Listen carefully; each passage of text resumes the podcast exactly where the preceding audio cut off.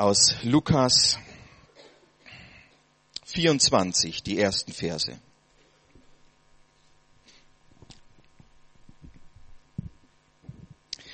Dort heißt es, an dem ersten Wochentag aber, ganz in der Frühe, kamen sie zu der Gruft und brachten die wohlriechenden Öle, die sie bereitet hatten.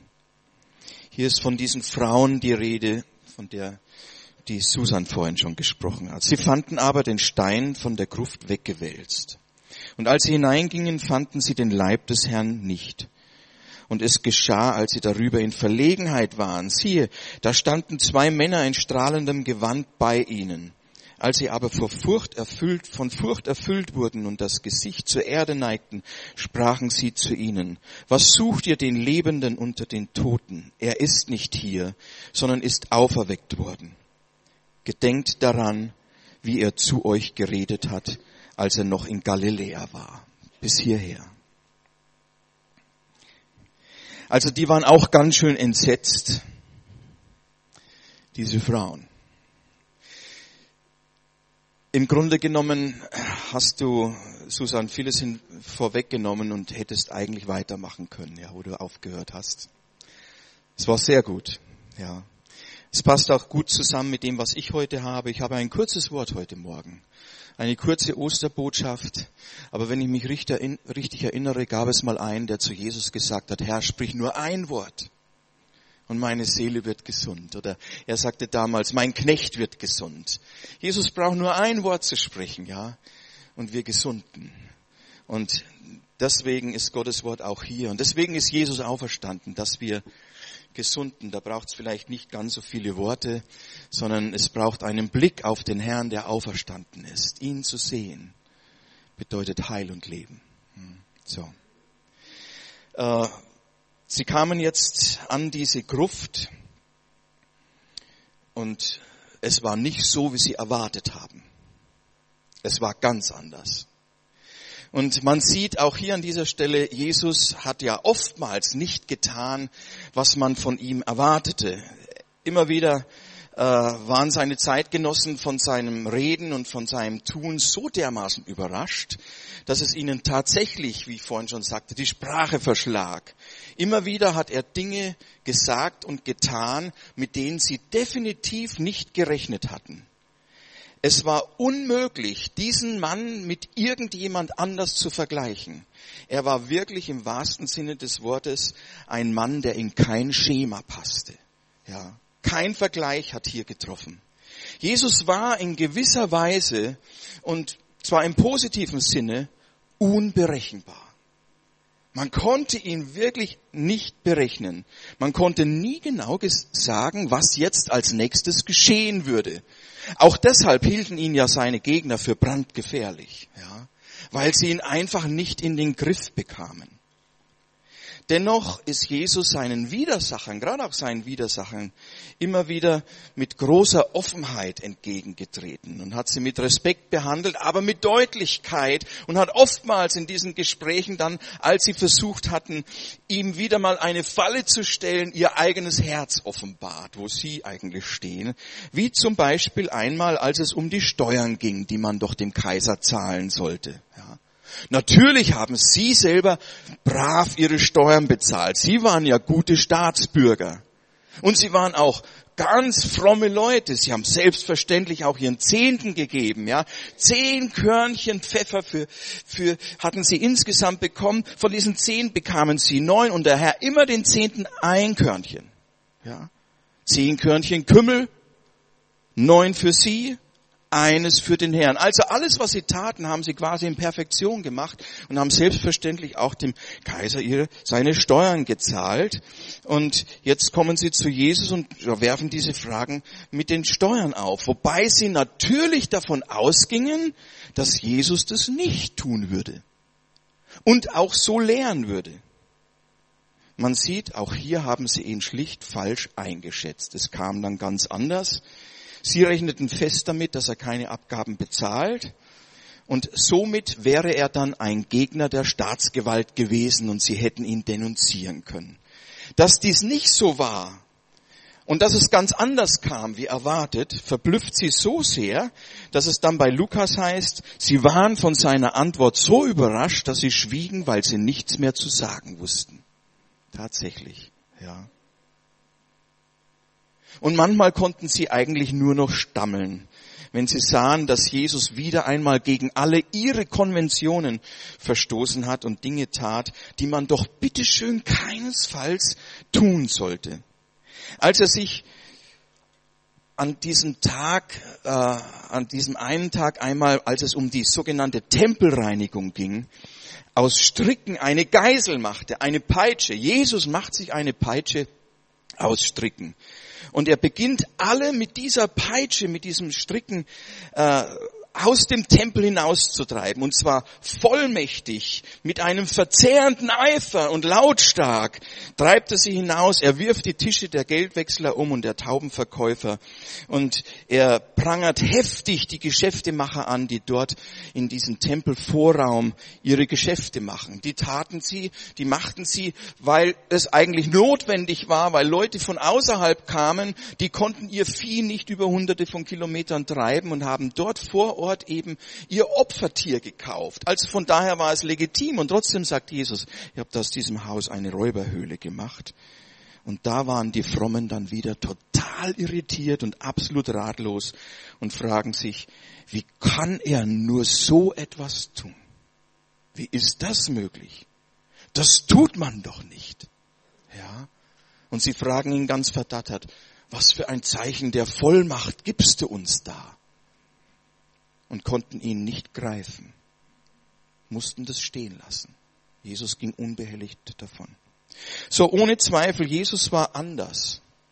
Und er passte so ganz und gar nicht in, das, in, in, in die geordnete Welt und in das Gottesbild ihrer Gesellschaft, wie sie es hatten. Jesus passte da einfach nicht. Und irgendwie tat er immer, oder vielleicht nicht immer, aber sehr oft genau das Gegenteil von dem, was sie dachten, wie es sein sollte. Übrigens auch bei den Jüngern. Die waren oftmals auch ganz verdattert und dachten, das kann doch nicht sein, Jesus. Zum Beispiel, als sein Freund Lazarus schwer krank wurde und dem Tode nahe und ihn die Botschaft erreichte, doch bitte gleich zu kommen. Lazarus liegt krank und er liegt im Sterben und er soll doch bitte helfen. Da rührt sich Jesus nicht. Er hat anderen doch ständig geholfen und hat die Kranken geheilt und er hat alles getan, um hier helfend einzugreifen. Aber in der Situation, da bleibt er, wo er ist. Und er lässt sich Zeit. Viel Zeit. Er wartet ab. Tagelang. So lange, bis Lazarus gestorben war. Wer soll das verstehen? Der Papa, ja, genau. Wer soll das verstehen? So, auch die Jünger fragten natürlich in der Situation, was ist denn bloß mit unserem Herrn Jesus los, dass er so handelt? Das kennen wir doch gar nicht. Ja. So ganz anders, anders als erwartet. Ja. So, wir wissen heute, warum er so gehandelt hat in dieser Situation. Aber die Jünger, die Jesus damals nachfolgten, die wussten das nicht. Sondern sie standen in einer bestimmten Situation mit ihrem Herrn und für die war das noch nicht sichtbar, wie es für uns heute manchmal nicht sichtbar ist, wenn wir unserem Herrn nachfolgen, was eigentlich geschehen soll und was er meint in manchen Situationen. So kein Wunder also, dass sie damals sehr, sehr überrascht waren über das Handeln Jesu. Immer wieder sagte er und tat Dinge, die sie zunächst nicht verstehen und erfassen konnten, ja, die sie verwirrt und in Erstaunen versetzt haben und manchmal sogar eben aus der Fassung gebracht haben. Einmal zum Beispiel, da hat er öffentlich, in aller Öffentlichkeit zum Volk und zu den Jüngern gesprochen und gesagt, nachzulesen in Johannes 6, er sei die wahre Speise, die Leben gibt. Und wer sein Fleisch isst und sein Blut trinkt, der bleibt in ihm und bleibt mit ihm verbunden. Und an dieser Stelle war es Krautfett. Das war einfach zu viel. Die Verwirrung war jetzt wirklich perfekt, als Jesus so etwas sagte, was keiner mehr verstand anscheinend, ja. Und das verstieß dann ja wirklich gegen ihr, alle ihre Gepflogenheiten. Das hätten sie auf keinen Fall und das würden sie auf keinen Fall tun. Es war gegen alles, was sie sich überhaupt vorstellen konnten, sein Blut zu trinken und sein Fleisch zu essen. Und dann heißt es im nächsten Vers, da verließen ihn viele und gingen nicht mehr mit ihm. So, und jetzt kommen wir zurück zu unserem Thema Auferstehung. Wir sehen ganz deutlich, ob es die Widersacher Jesu waren, Sympathisanten oder wirkliche Jünger und Nachfolger. Jesus entsprach in seinem Reden, Handeln und Tun oft nicht dem, was man erwartete. Oftmals nicht. Selbst nachdem er am Kreuz gestorben war und sein Leichnam in ein Felsengrab gelegt wurde, versiegelt mit einem schweren Stein, das gerade mal mehrere starke, mehrere starke Männer nur auf die Seite bewegen konnten, selbst da erfüllt er nicht die Erwartungen der Menschen. Hm? Wie sollte er auch? Ein Gestorbener war schließlich tot. Hm? Und ein Leichnam sollte eigentlich im Grab liegen und dort bleiben und dort verwesen und verrotten. Hm? Niemand hat je etwas anderes gedacht. Und auch hier nicht. Und das war die allgemeine Erwartung. Selbstverständlich. Und Jesus erfüllt auch diese Erwartung nicht. Als die Frauen am frühen Morgen des ersten Wochentages, das hast du auch kurz angesprochen, der erste Wochentag in Israel ist der Sonntag. Der letzte Tag der Woche ist der Sabbat. An diesem letzten Tag hat Gott geruht, heißt es in der Schöpfungsgeschichte. Und diesen Tag sollten sie halten. Und das war der Sabbat, ja. Es begann mit dem, es beginnt mit dem Sonntag. Das ist der erste Tag der Woche. Ja. Für uns ist der Sonntag der Ruhetag. Da ist es etwas anders.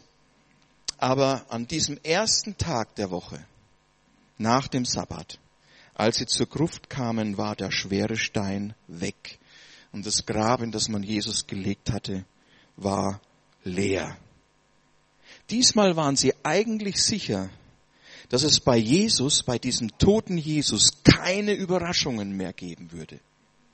Diesmal warteten sie auch nicht auf eine Weisung des Herrn, der ihnen sagen würde, was jetzt zu tun sei und was sie tun sollten.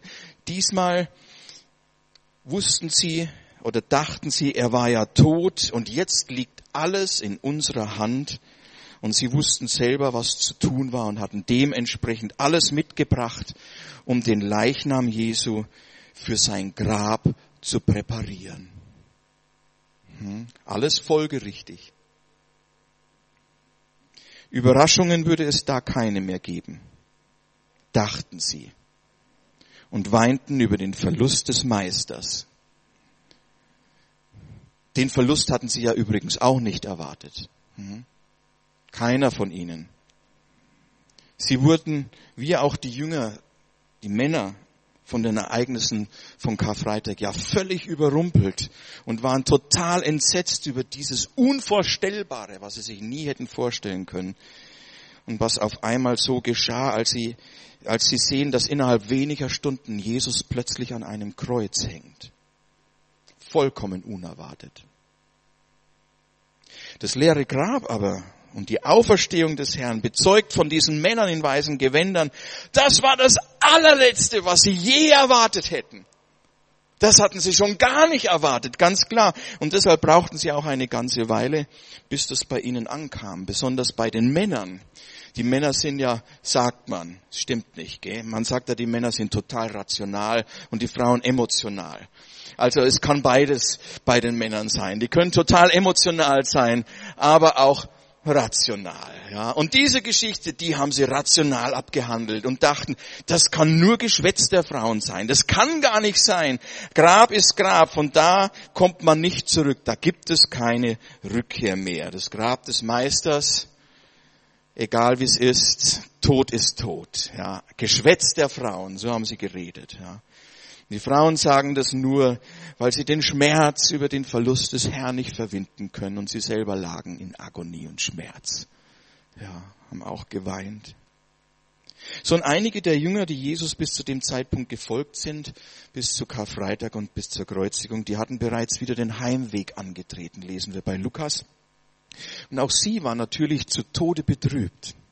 Und in dem Gespräch, das sie unterwegs mit einem dritten Reisenden führen, den sie scheinbar nicht kannten, meinten sie aber, sie kannten ihn nicht, ja, äh, unterhielten sie sich über den Gekreuzigten und was da in Jerusalem geschehen ist. Und dann lesen wir in Lukas 24, Vers 21, dass sie sagen, wir aber hofften, dass er der sei, der Israel erlösen sollte. Wir aber hofften, sagen sie. Wir aber hofften. Wir aber hofften. So große Enttäuschung und Resignation spricht natürlich aus diesem Wir aber hofften. Jesus hätte doch die Macht gehabt, sie absolut von allem zu befreien. Er hätte die Römer einfach weghauen können ja? und den Despoten Herodes von seinem Thron absetzen. War ihr Meister nicht der König Israels? War er nicht der Sohn Davids, der gekommen ist, sein Reich wieder aufzurichten? Jawohl, das war er. Und alles das hätte er auch mit Leichtigkeit tun können. Aber das wollte er nicht. Die Jünger allerdings schon. Und es war auch ihre Erwartung, dass er das tut. Damit hatten sie fest gerechnet. Aber es kam wieder einmal ganz anders. Ganz anders. Schaut mal, ihr Lieben, wir sehen nicht nur hier die Erwartungen der Jünger, die wurden manchmal auch enttäuscht. Ihre Erwartungen, wie Jesus sein und was er tun sollte, erfüllten sich nicht immer. Die Jünger hatten also auch Erwartungen, die er nicht erfüllt hat. Vielmehr tat er häufig, was sie nicht erwartet hatten. Was sie nicht erwartet hatten. Wie zum Beispiel, als sie einmal über den See fuhren und äh, plötzlich bricht ein schwerer Sturm auf und ihr kleines Boot gerät in Seenot. Und sie rudern und schöpfen um ihr Leben und äh, glauben schon fast nicht mehr, haben keine Hoffnung mehr, dass sie es überhaupt schaffen. An Jesus dachten sie da nicht, den hatten sie am Ufer äh, zurückgelassen. Ja, doch plötzlich kommt Jesus mitten auf dem See daher, äh, taucht da auf und alle halten ihn für ein Gespenst. Was sollte das denn sonst sein? Es konnte nur ein Gespenst sein. Nur Gespenster können, können schweben, aber, und sie gucken genauer hin und sehen, der Mann, der aussah wie Jesus, der ging auf dem Wasser. Und dann lesen wir in Matthäus 14, Vers 26, und als die Jünger ihn auf dem See einhergehen sahen, wurden sie bestürzt und sprachen, es ist ein Gespenst, und sie schrien vor Furcht. Sogleich aber redete Jesus zu ihnen und sprach, seid guten Mutes, ich bin es, fürchtet euch nicht. Was für eine Überraschung. Wieder etwas, mit dem sie überhaupt nicht gerechnet hätten. Das hatten sie wirklich nicht erwartet. Mit allem hatten sie gerechnet. Aber damit nicht. Damit nicht. Das heißt, Jesus übertrifft alle ihre Erwartungen. Und zwar in jede Richtung. In jede Richtung. Und gerade nachdem der Herr am Kreuz gestorben war und begraben war und sie nichts mehr erwarteten, geschah das völlig Unerwartete und führte damit zu einer Wendung, die alles veränderte. Erstaunlich, gell? Erstaunlich. Wir sagen doch immer, du musst alles vom Herrn erwarten. Und gemäß deiner Erwartung wird er dann gegeben. Hier ist es umgekehrt. Das sieht man hier gar nicht. Hm? Erstaunlich. Mit seiner Auferstehung hatte der Herr wieder einmal ihre Erwartungen nicht erfüllt und doch gleichzeitig alle Erwartungen übertroffen. Kann man das so sagen? Kann man schon so sagen. Gell? Das bedeutet, ihr Lieben, Jesus ist größer als unsere Erwartungen. Wirklich. Viel größer. Und deshalb ist der Auferstandene auch nicht der Gott unserer Erwartungen und auch nicht der Gott unserer Enttäuschungen. Unsere Vorstellungen und unsere Erwartungen, die können schlicht und einfach falsch sein. Hm? Wo der Wunsch der Vater des Gedankens ist, aber nicht der Wille Gottes und was er tut. Und diese Erwartungen, wenn sie nicht erfüllt werden, die führen dann zu tiefen Enttäuschungen, so wie bei den Jüngern damals. Aber die Enttäuschung kommt nicht von Jesus. Jesus ist größer als alle Erwartungen und auch größer als alle Enttäuschungen. Sie hatten erwartet, dass sie Jesus so und so befreien würde, ja, vom Joch der Römer und anderes noch aber ihre Erwartungen haben sich nicht erfüllt. Als sie aber nach dem Tod keinerlei Erwartung mehr hatten, nachdem Jesus gestorben war, geschah das gänzlich Unerwartete. Mensch, das ist verrückt, ja. Oft ist es so beim Herrn. Er stellt die Dinge einfach auf den Kopf und überrascht uns mit etwas, was wir nicht erwartet hätten. Erstaunlich.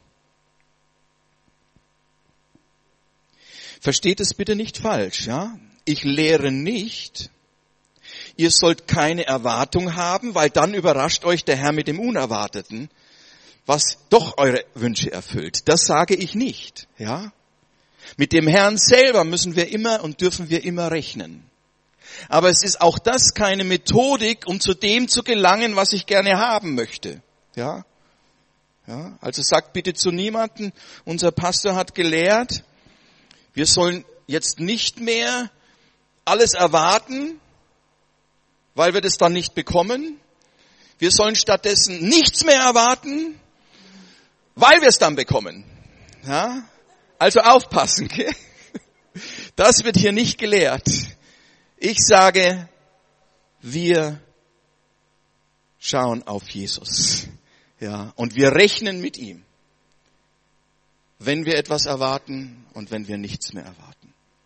Wir rechnen mit ihm. Tja,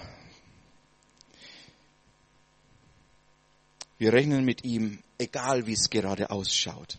Ist das gut? Egal wie es gerade ausschaut in deinem Leben, darfst trotzdem mit deinem Herrn rechnen. Ja? Er ist auferstanden. Er ist auferstanden. So kein Mensch, auch nicht die engsten Freunde von Jesus hätten gedacht, dass sich nach dem Begräbnis des Herrn noch jemals etwas ändern würde. Aber sie haben tatsächlich nicht mit der Kraft Gottes gerechnet, die selbst die Toten wieder aufstehen lässt und zum Leben erweckt. Ihre Erwartungen waren nicht groß genug, um zu erfassen, was Gott tut. Das muss man mal stehen lassen. Meine Erwartungen können nie so groß sein wie das, was Gott fähig ist zu tun. Nie. Und er bindet sich auch nicht an diese Erwartungen, weil sie immer unter dem bleiben, was er vorhat, letztendlich. Ja. Und wir nivellieren ihn dadurch auch nicht herunter, weil er der Souverän bleibt. Er bleibt der Souverän. Ja, und dann, als sie ihre verlorene Hoffnung beweinten und den Tod dessen betrauerten, der nun wieder alle Erwartungen in einem Grab lag, dann ist das größtmöglich Unerwartete eingetreten. Jesus ist auferstanden. Halleluja. Und Auferstehung bedeutet dann nach diesem Sinn, so verstehe ich es, dass er auch gegen alle Erwartungen und gegen alle Enttäuschungen der Handelnde ist, der das letzte Wort hat. Und wenn selbst dort, wo alle Hoffnung verloren ist und wo alles begraben scheint und mit einem schweren Stein davor, den du selber gar nicht mehr bewegen kannst, aus eigener Kraft nicht mehr weiterkommst, dann gibt es einen Tag, wo auch diese Finsternis durchbrochen wird und wo ein neuer Tag anbricht. Ja. Das ist sein Tag. Das ist sein Tag, wo er uns begegnet. Hm, in einer Art und Weise, mit der du vielleicht gar nicht mehr gerechnet hast. Vielleicht sitzen Leute hier heute Morgen, die haben gesagt, ich habe lange nicht mehr den Herrn erlebt. Hm. Ja, vielleicht glaube ich zu wenig. Ich bin wahrscheinlich zu wenig hingegeben. Hey, lass das alles sein. Du sollst wissen, dass Gott ein Gott ist, der über deine Erwartung hin handelt. Gerade wenn du es nicht mehr für möglich hältst oder nicht für möglich hältst und denkst, handelt er und kommt. Er ist auferstanden, ihr Lieben. Er ist auferstanden. Und er lebt. Und deshalb, deshalb wird es auch in deinem Leben noch Überraschungen geben. Manchmal ist ja alles so eingefahren, gell? man ist so im Alltag und die Zeit läuft dahin, die Tage, die rauschen davon. Es stimmt, es ist auch manchmal mühselig, ja.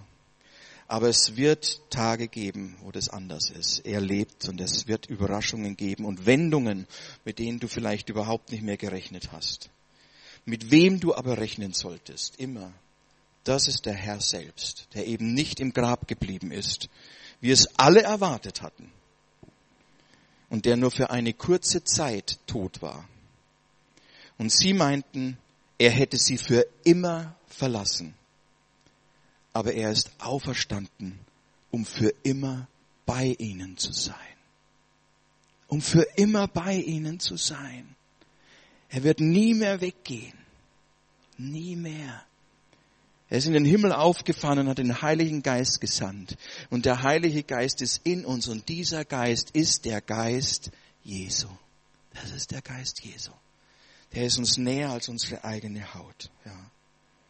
Und er wird auch immer bei dir sein. Ob du das gerade spürst und fühlst oder nicht spürst. Das ist eine Tatsache. Ja.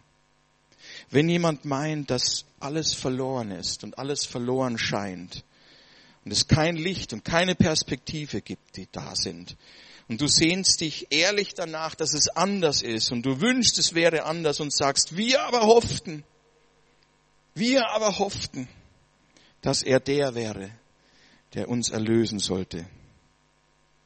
Du, dann sollst du wissen, dass er der ist, der größer ist als alle deine Erwartungen. Und dass er der ist, der dich niemals verlassen und versäumen wird.